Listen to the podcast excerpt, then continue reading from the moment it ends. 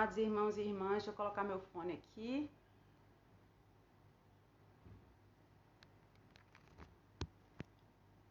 Bom dia, a paz, a graça e paz do nosso Senhor Jesus Cristo para todos que estão junto com a gente nessa transmissão. Muito obrigada para todo mundo que está chegando. Já estou começando a ver o pessoal entrando aqui. É um prazer estar aqui hoje de manhã. Vamos esperar um pouco mais de gente entrar para a gente começar a nossa conversa. Então, deixa eu ajustar aqui a, o ângulo. Ok, vamos chegando, vamos sentando, vamos ficando confortável que o papo hoje vai ser bom. Ok, então eu vou começar a me apresentar, é, esperando que outras pessoas entrem, e aí a gente vai levando a conversa. Bom dia mais uma vez a todo mundo que está chegando. Meu nome é Débora. Meu nome é Débora. Eu moro aqui no Senegal desde 2014, então eu tenho já seis anos de, de estrada aqui. E eu vim para cá com meu marido, com nossos filhos, e nós viemos como missionários. Nós somos missionários, nós somos membros da Igreja Metodista de Guararapes, lá em Recife. E somos todos irmãos, estamos todos juntos. Então, é, é um prazer estar aqui com vocês. É um prazer, uma honra ter recebido esse convite da Igreja Metodista em Jardim IP. Estou vendo que tem mais gente chegando, então vamos lá, vamos sentando. Então, gente, como eu estava dizendo, eu sou Débora, eu vivo no Senegal, já tenho seis anos aqui. E nós viemos como missionários, nós desenvolvemos projetos missionários ligados à área de ensino. Então, meu marido se chama Carlinhos, talvez alguns até de vocês já tenham ouvido falar nele. Ele se chama Carlinhos, mas todo mundo conhece ele como Carlinhos Senegal. É, nós viemos com nossos dois filhos, que hoje tem 20 anos, Gabriel, e 15 anos, Carlinhos Filho. Gabriel já terminou o ensino médio aqui e voltou para o Brasil para terminar os estudos. Ele está fazendo faculdade no Brasil e hoje a gente tem ainda um que está aqui com a gente, como a gente costuma dizer, debaixo da asa, né? E então eu quero agradecer muito a vocês por esse convite, é uma honra. É, eu fui chamada pela irmã Jaqueline, bati um papo com o pastor Caio, Vlad está ajudando com os detalhes técnicos, então assim, muito obrigada pelo carinho, pelo acolhimento.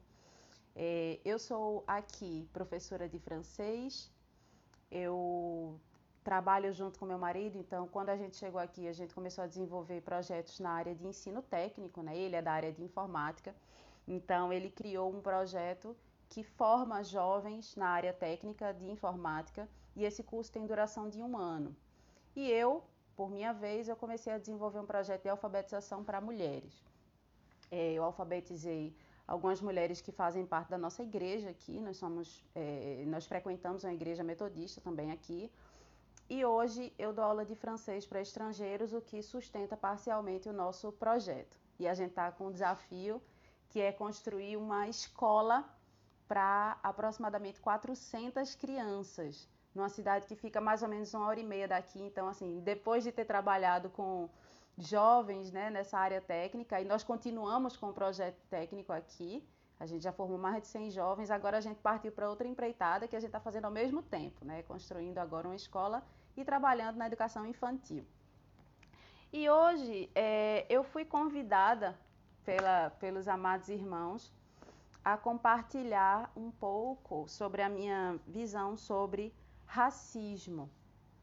É, depois que eu me mudei para o Senegal, eu comecei a perceber algumas particularidades, eu comecei a fazer algumas perguntas e esse tema começou realmente a me chamar mais a atenção. Então, eu comecei a ler sobre o assunto, comecei a ouvir pessoas que tinham estudado mais do que eu, que sabiam mais do que eu, e isso começou a se refletir em alguns direcionamentos que a gente dá para o nosso ministério, até que é, eu, eu decidi, tem mais ou menos um ano e pouco, que eu decidi fazer uma pós-graduação na área de é, antropologia. Então, é, movida por, essas, por esses questionamentos, por essas perguntas, eu fiz uma formação complementar e eu tenho uma pós-graduação em antropologia agora, terminei ano passado. Então, isso me fez ler muito sobre o assunto. Eu não vou dizer que eu sou especialista, mas me faz alguém que tem realmente uma curiosidade sobre o assunto, que se interessa por isso.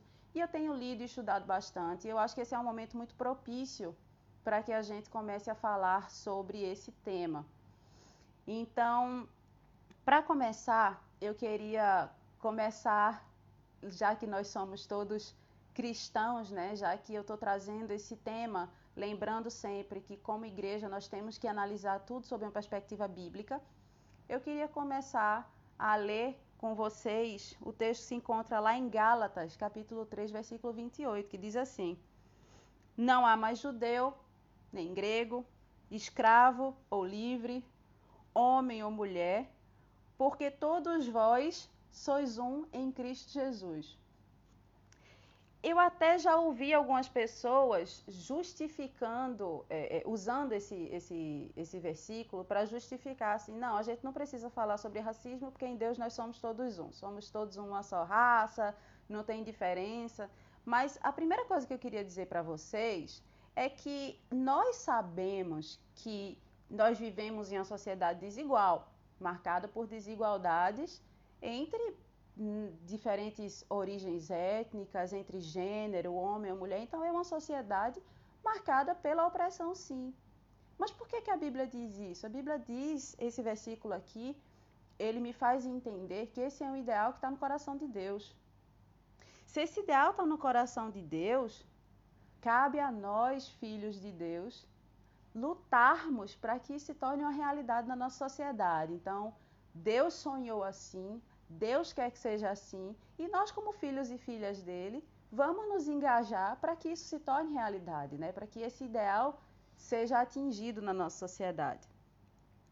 É, então, uma, uma coisa que eu preciso convidar os irmãos e irmãs a pensarem é que a gente precisa começar a trazer algumas coisas à luz. A trazer algumas coisas à luz. É, lá em 1 João 1,7 diz assim: Se andarmos na luz, como Ele na luz está, temos paz uns com os outros e o sangue de Jesus Cristo nos purifica de todo pecado. Então veja que a gente tem aqui três passos que precisam acontecer para que o seguinte aconteça. Então a primeira coisa que a gente tem que fazer é andar na luz. E isso num gesto de imitação do próprio Jesus. Então, nós precisamos andar na luz. E o que significa andar na luz? Significa que a gente não vai é, é, ter prazer em esconder, a gente vai expor a luz de Deus, as nossas fraquezas, as nossas necessidades. E assim, o que é que vai acontecer? nós vamos ter paz uns com os outros.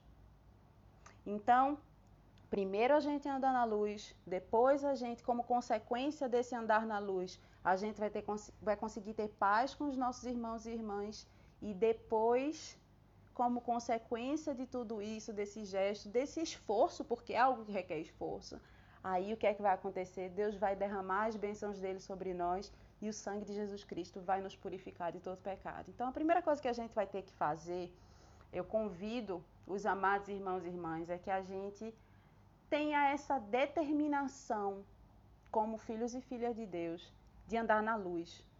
Vamos andar na luz? Então, a gente precisa trazer esses problemas na luz e eu gostaria de dizer a vocês que ninguém precisa se sentir acusado aqui. Eu não quero fomentar a desunião, eu não quero fomentar a culpa. Jesus Cristo, a quem nós servimos, abriu mão do papel de acusador e não cabe a nenhum de nós fazer esse papel. Então, a minha proposta aqui é muito mais que a gente aprenda, que a gente reflita, para que a gente não cometa certos erros e para que a gente, como povo de Deus, se purifique de alguns pecados que há em nosso meio.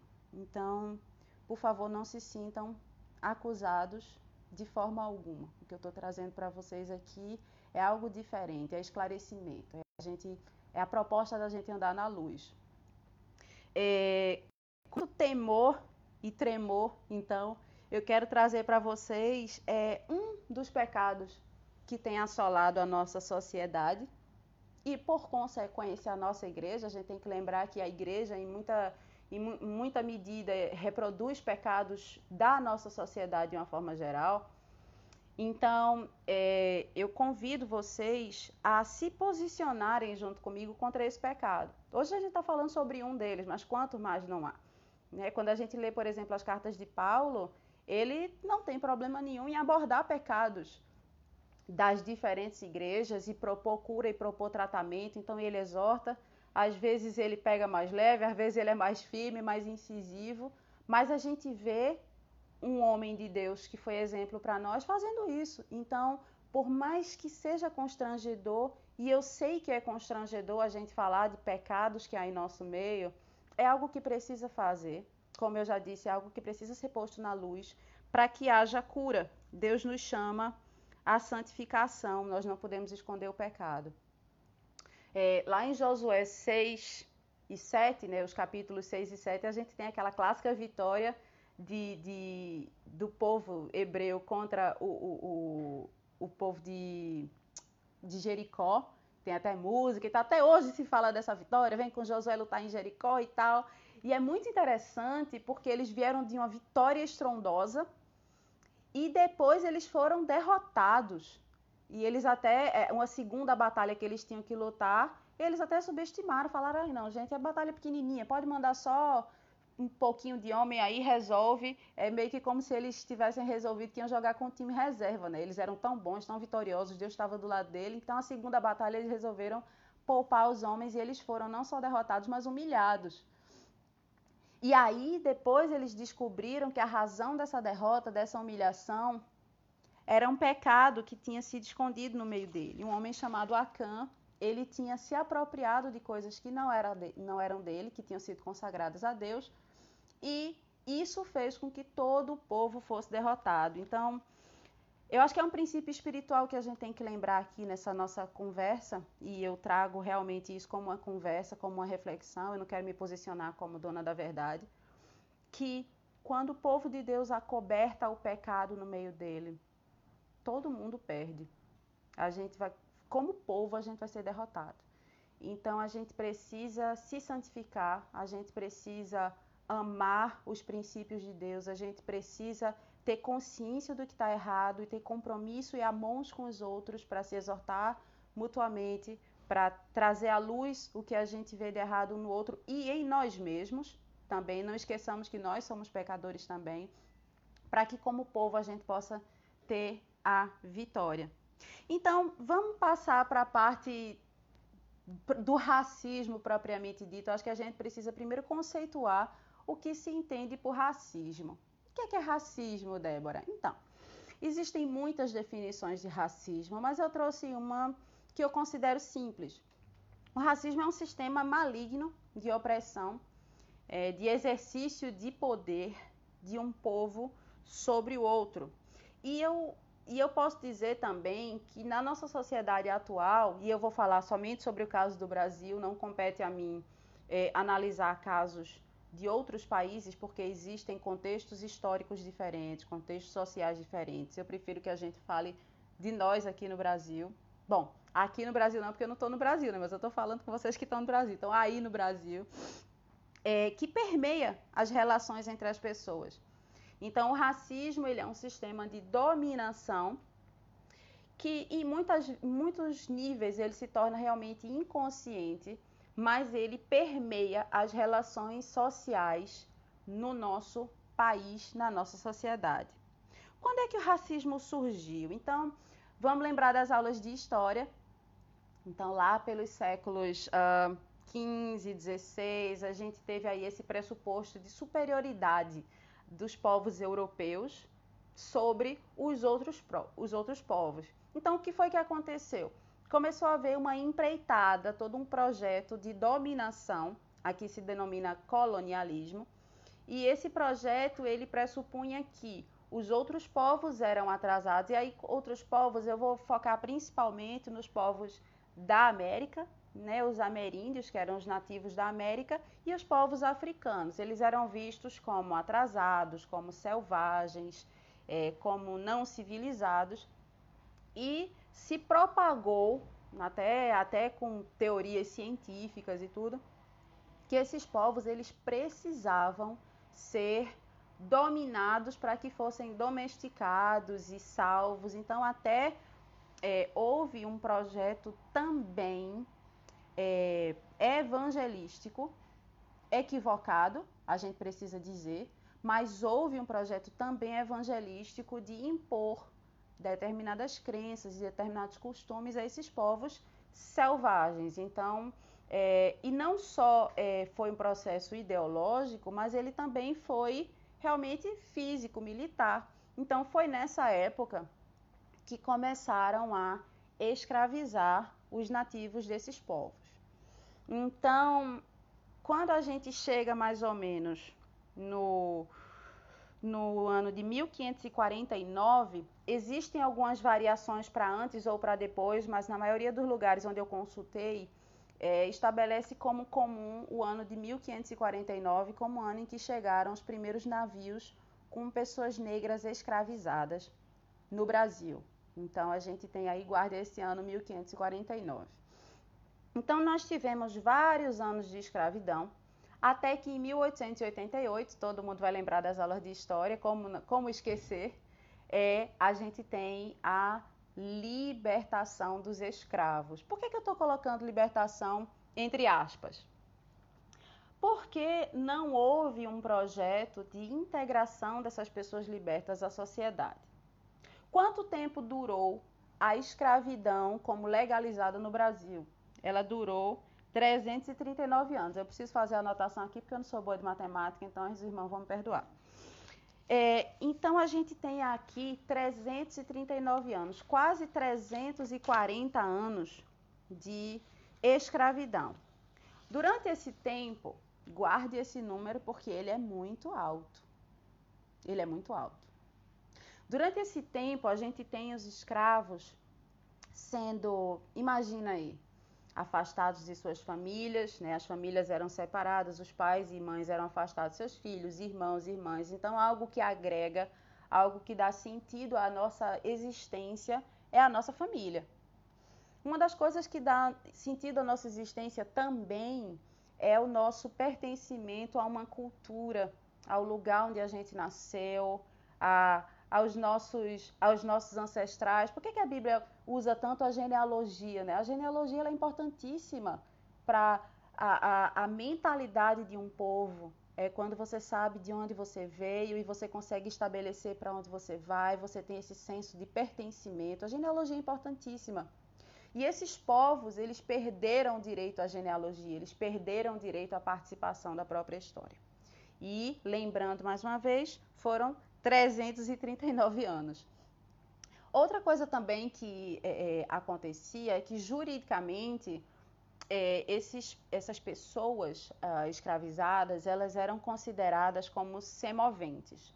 Eu não sei se é, vocês estão familiarizados com o termo, mas eu posso explicar. Semovente para o, o juridiquês significa um ser que se move sozinho. E a gente tem, por exemplo, hoje no Brasil, semovente gado para um, um, um agricultor, para um piscicultor. São os peixes que ele cria, os peixinhos que estão no tanque. Então, de uma forma geral, eu poderia simplificar dizendo que semoventes são animais. Ou seja, juridicamente, no sistema brasileiro, no, eh, os escravos, os negros, eles foram considerados como animais. E aí, em 1888, como eu falei, ocorre a libertação, mas sem um projeto de integração dessas pessoas à sociedade. O que é que aconteceria? Então, naturalmente, essas pessoas. Ah, outra coisa que acontecia é que uh, os escravos e às vezes os descendentes de escravos eles foram proibidos de frequentar a escola, foi negado o acesso à educação. Isso realmente através de leis que proibiam. Então, a gente vê o Estado se posicionando contra uma ascensão social dessas pessoas. Quando a gente chega na época da libertação, o que acontece é que essas pessoas elas não tinham alternativa, elas não tinham o que fazer. Imagine aí você que talvez já tenha passado pela situação de procurar emprego, talvez você até tenha um bom currículo, mas é difícil. É um processo humilhante, às vezes exigem experiência, às vezes exigem mais títulos. Talvez você conheça alguém que está passando por essa situação agora, hoje em dia. Aí você imagina naquela época, né? Depois de 1888, como é que um, descendente de escravo ou um ex-escravo iria conseguir se posicionar na sociedade se ele não tinha estudo, se ele não tinha o que se convencionou chamar de boa aparência, porque o ideal, o padrão era a branquitude. Então, isso fez com que essas pessoas se agrupassem na periferia das cidades, que é o que deu origem às favelas, às periferias, lugares de extrema pobreza, de miséria, de violência. Começou a haver muito problema com alcoolismo, porque essas pessoas passavam fome, então o álcool, a cachaça era algo barato, estava à mão, era mais barato do que comida. Problemas é, emocionais, psicológicos, doenças da alma que impactaram gerações. Então a gente precisa entender. Eu estou trazendo isso para vocês para que a gente possa realmente ter essa base sobre a formação da nossa sociedade sobre a formação da nossa sociedade. E, e isso aconteceu quando o, o, é, e essa, essa tudo isso que aconteceu tem impacto direto sobre a nossa sociedade, sobre a nossa vida. Então, veja bem, é, pra, por, porque muita gente me pergunta assim, Débora, mas por que, que a sociedade aceitou isso? Porque a escravidão é uma coisa tão desumana, isso tudo que aconteceu foi tão absurdo. Como que a sociedade foi tão passiva? Entenda que um projeto de poder, ele é elaborado de forma muito cuidadosa. Então, uma das coisas que foram feitas para que a população, de uma forma geral, aceitasse isso como normal, foi a criação de teorias científicas que provavam a superioridade dos brancos em relação aos negros e logo podia justificar esse sistema de dominação. Então a gente tem lá pelos, uh, pelo final do século XX, ou desculpa, do final do século XIX, início do século XX, alguns teóricos que criaram é, é, teorias científicas, alguns estudiosos que criaram teorias científicas, inclusive eles fizeram o trabalho de medir crânio de pessoas comparando os negros com os brancos, e eles criaram várias teorias. Umas divergem das outras em alguns pontos, mas eu posso trazer em linhas gerais o seguinte: os povos negros, eles são cientificamente comprovado, né? Que eles são mais aptos para o trabalho braçal e eles são menos aptos para o trabalho intelectual. Eles são selvagens que precisam ser tutelados, domesticados. A gente não pode deixá-los sozinhos porque eles não têm capacidade de se virar sozinhos. Os brancos, por outro lado, eles tendem a ser mais inteligentes, mais aptos a serviços é, é, intelectuais e eles são também, eles têm uma tendência maior à civilização, a um convívio em sociedade. Eles são mais, o que a gente poderia dizer, mais aptos a viver em sociedade, mais civilizados, a gente pode dizer. Isso durou muitos anos.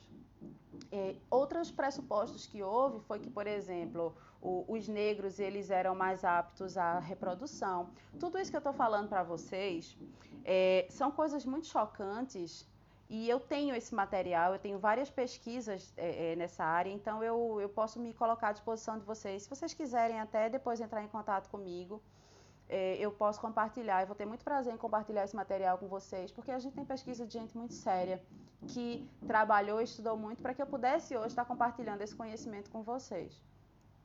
Então, um pressuposto, por exemplo, que eu acho que até hoje existe, ele, ele perdura no inconsciente da gente, é o que negros são mais resistentes à dor. É um, é um exemplo entre vários outros que eu poderia trazer, mas esse é muito importante porque já existem pesquisas que mostram que mulheres negras elas recebem menos anestesia na hora do parto elas sofrem mais o que a gente chama de violência obstétrica. Enquanto mulheres brancas, por causa de todo esse ideal de fragilidade construído, elas, são, elas recebem um pouco mais de assistência. A mulher branca ela é vista como frágil, como precisando de mais cuidados, e elas recebem um pouco mais de atenção na, na hora do parto. É um exemplo entre tantos outros que eu poderia trazer falando de crianças, falando do nosso sistema educacional. Então, eu tive acesso a uma outra pesquisa, eu também tenho ela e vou ficar muito à vontade em compartilhar se você quiser falar comigo. É que engraçado que o nome da, o nome da pesquisa ele, ele, é, ele fala sobre mimar crianças. Eu não vou lembrar direito agora o nome, mas ela fala sobre esse aconchego que professores têm com crianças. E essa realmente é a temática da pesquisa. Então foram vários professores de ensino infantil que foram entrevistados e acabou se descobrindo que os professores eles tendiam a dar mais mimo, carinho, toque físico, aconchego, atenção para alunos brancos do que para alunos negros. Então, o, um, um, ranço, né, uma, uma, má lembrança desse tempo de escravidão, de colonialismo, ficou, perdurou até os nossos dias, que é essa animalização do corpo negro. Existe uma tendência a ver o branco como alguém que precisa de atenção, de cuidado, de carinho, seja na, na infância, seja na adolescência, seja na fase adulta, e o negro como alguém que se vira, que resolve a própria vida, que é malandro. Uma outra pesquisa com professores de educação física na adolescência mostra que os professores eles tendiam a ver as meninas de 15 e poucos anos, é, como as brancas, como é, crianças, mas eles tendiam a ver meninas negras da mesma idade como mulheres, como maliciosas, como meninas que eram espertinhas, que já sabiam o que estavam fazendo.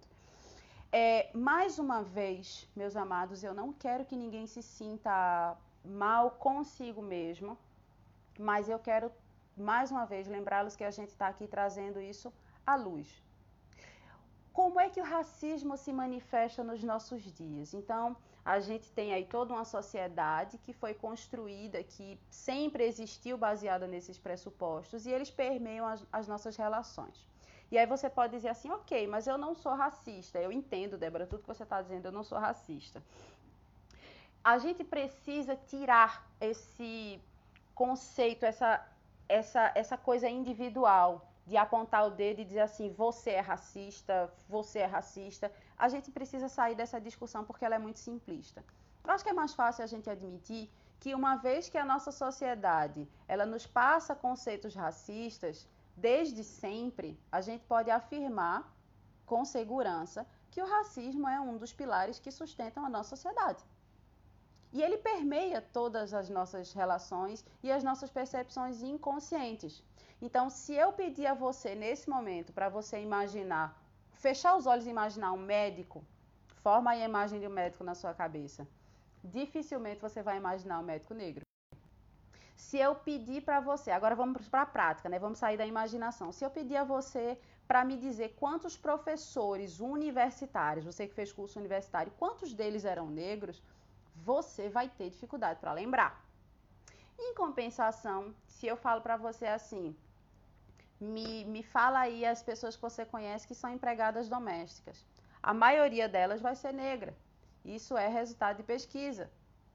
Então, o que é que acontece? A gente tem aí um ideal racista em que a gente não questiona por que, que a gente tem aproximadamente 56% da nossa sociedade composta de negros e pardos, mas quando a gente vai para um presídio, eles são dois terços da, da, da população prisional.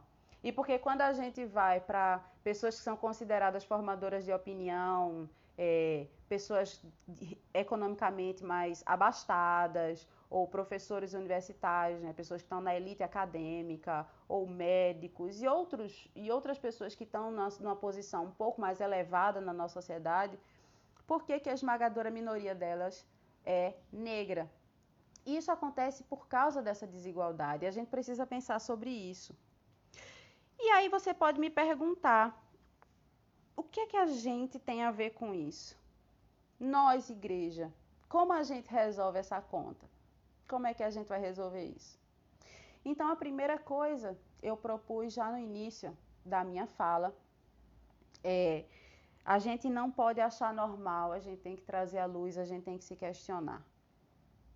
Uma outra coisa que a gente precisa trazer é que nós, como povo metodista, historicamente, nós estudamos, né? A gente sabe que um dos pilares no início do movimento que se tornou o que a gente é hoje, a Igreja Metodista, ele foi baseado no, no estudo, na compreensão profunda da Bíblia e também numa observação da nossa sociedade. Então a gente precisa participar da nossa sociedade, a gente precisa questionar certos pressupostos que fazem parte da nossa vida e a gente precisa entender que isso não é normal. Então, é, é, a gente precisa também, uma sugestão que eu trago para os amados, vocês têm membros negros na igreja, não tem? Por que não criar um fórum? Por que não criar um, um, debate com os membros? Não necessariamente para acusá-los de alguma coisa ou para dizer que é mimimi. Por que não ouvi-los? De repente, se até os próprios membros não se sentem à vontade para compartilhar algo é, dizendo o seu nome, por que não pedir que eles escrevam anonimamente quais foram as experiências que eles já tiveram de racismo na vida e tentar entender como a gente pode evitar esse tipo de coisa. Existem muitas coisas que a gente pode fazer, muitas coisas, e a Bíblia diz assim: não, não vos conformeis com esse mundo, mas transformai-vos pela renovação da mente. Então, essa esse estado de renovação constante, esse estado de alerta dos nossos próprios pensamentos, dos nossos próprios pressupostos, ele é o que caracteriza a gente como filho de Deus. É não tomar a forma dos sistemas malignos desse mundo, mas pelo contrário, ter prazer em mudar a nossa mentalidade à luz da Bíblia. Nós somos um povo que tem fome e sede de justiça. Nós temos que ter isso, precisa fazer parte do nosso DNA. Então, como eu disse, sendo o racismo um sistema de opressão e de injustiça, nada mais justo que a gente como povo de Deus, que nós como filhos e filhas de Deus, a Bíblia diz assim que o mundo geme esperando a manifestação dos filhos de Deus. Toda a criação geme. Então, nós precisamos nos manifestar, o mundo precisa nos ouvir, o mundo precisa saber quem nós somos. E existem alguns momentos em que a gente tende a espiritualizar muitas discussões, sendo que existem momentos também em que essa espiritualidade ela precisa se manifestar no mundo. A gente não pode viver somente no monte. Então Jesus, nosso mestre, ele subia ao monte para se renovar espiritualmente, e o que era que acontecia depois? Ele descia para estar com o povo, para promover cura, para promover justiça, para anunciar salvação. Então é nosso papel fazer a diferença na nossa sociedade, nos alimentando com Deus, renovando as nossas mentes e depois a gente desce e a gente faz a diferença na sociedade na qual a gente vive. É, eu queria agora, meus irmãos, agora que a gente já está quase no finzinho, eu queria trazer para vocês uma leitura de um trecho da Bíblia que eu posso afirmar que é o meu preferido. E se encontra lá no livro de Isaías, capítulo 58. Eu vou ler para os amados do versículo 1 até o versículo 12. Então, essa vai ser uma, uma leitura que eu vou fazer e deixar de presente para os queridos irmãos e irmãs, para que a gente possa guardar essa palavra em nosso coração. Vamos lá? Isaías capítulo 58, do versículo 1 até o 12. Diz assim a palavra de Deus: Clama a plenos pulmões, não te detenhas. Ergue a voz como a trombeta e anuncia ao meu povo a sua transgressão e à casa de Jacó os seus pecados. Mesmo nesse estado, ainda me procuram dia a dia. Tem prazer em saber os meus caminhos. Como povo que pratica a justiça e não deixa o direito do seu Deus, Perguntam-me pelos direitos da justiça, têm prazer em se chegar ao meu, a Deus, dizendo: Por que jejuamos nós e tu não atentas para isso? Por que afligimos a nossa alma e tu não levas em conta? Eis que no dia em que jejuais, cuidais dos vossos próprios interesses e exigis que se faça todo o vosso trabalho.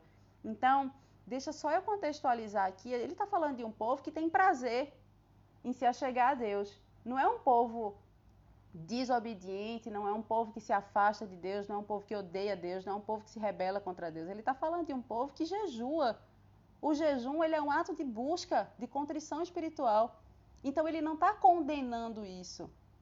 Veja bem que nesse momento ele está falando para um povo que tem buscado Deus e mais, tem prazer em saber os meus caminhos. Então, a primeira coisa que a gente vê aqui é que não basta ter prazer em jejuar, em ter disciplina espiritual, não basta ter prazer em conhecer os caminhos do Senhor, existe algo a mais. E ele vai apontar qual é o grande problema, qual é o defeito desse jejum que o povo está fazendo.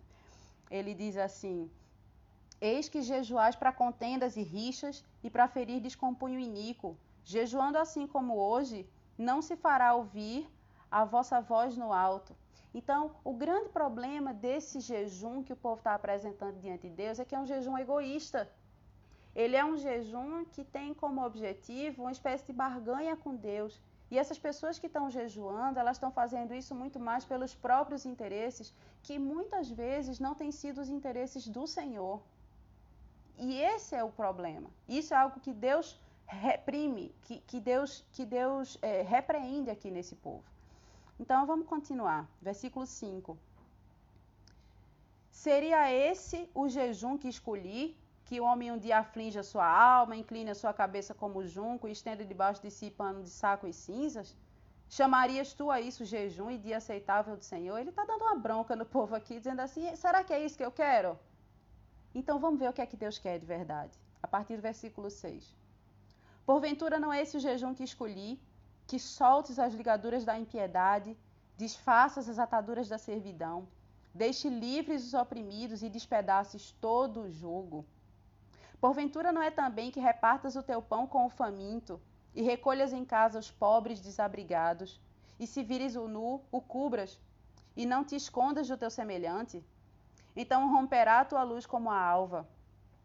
A tua cura brotará sem detença, a tua justiça irá adiante de ti, e a glória do Senhor será a tua retaguarda. Então clamarás, e o Senhor te responderá. Gritarás por socorro, e ele dirá: Eis-me aqui. Se tirares do meio de ti o jugo, o dedo que ameaça, o falar injurioso, se abrires a tua alma ao faminto e fartares a alma aflita, então a tua luz nascerá nas trevas e a tua escuridão será como meio-dia. O Senhor te guiará continuamente. Fartará a tua alma até em lugares áridos e fortificará os teus ossos. Serás como um jardim regado e como um manancial cujas águas jamais faltam. Os teus filhos edificarão as antigas ruínas. Levantarás os fundamentos de muitas gerações. E serás chamado reparador de brechas e restaurador de veredas para que o país se torne habitável. Para que o país se torne habitável. Meus amados, se hoje o Brasil não é habitável, é nossa responsabilidade como filhos e filhas de Deus fazer esse jejum aqui que a Bíblia diz para a gente fazer. É nosso dever lutar contra toda forma de opressão. O racismo é uma forma de opressão. É nosso dever estender a nossa mão ao aflito, à alma faminta. E só assim nós vamos ser chamados de reparadores de brechas. Só assim o nosso país vai se tornar habitável. E só assim o mundo saberá que foi Jesus que nos ensinou. Eu convido os amados e amadas a refletirem nisso. Eu me ponho à disposição para conversar mais com quem quiser e eu agradeço imensamente, mais uma vez, a oportunidade de estar compartilhando essa palavra aqui com vocês. Que Deus faça essa palavra prosperar em nossos corações, que Deus nos abençoe, que Deus tenha misericórdia de nós e que Deus nos incomode para que a gente se torne cada dia mais parecido com o que Ele quer que a gente seja. Deus abençoe os amados irmãos e irmãs, a Igreja Metodista Jardim IP e faça de vocês, igreja, restauradores de brechas, para que o país se torne habitável. Em nome de Jesus.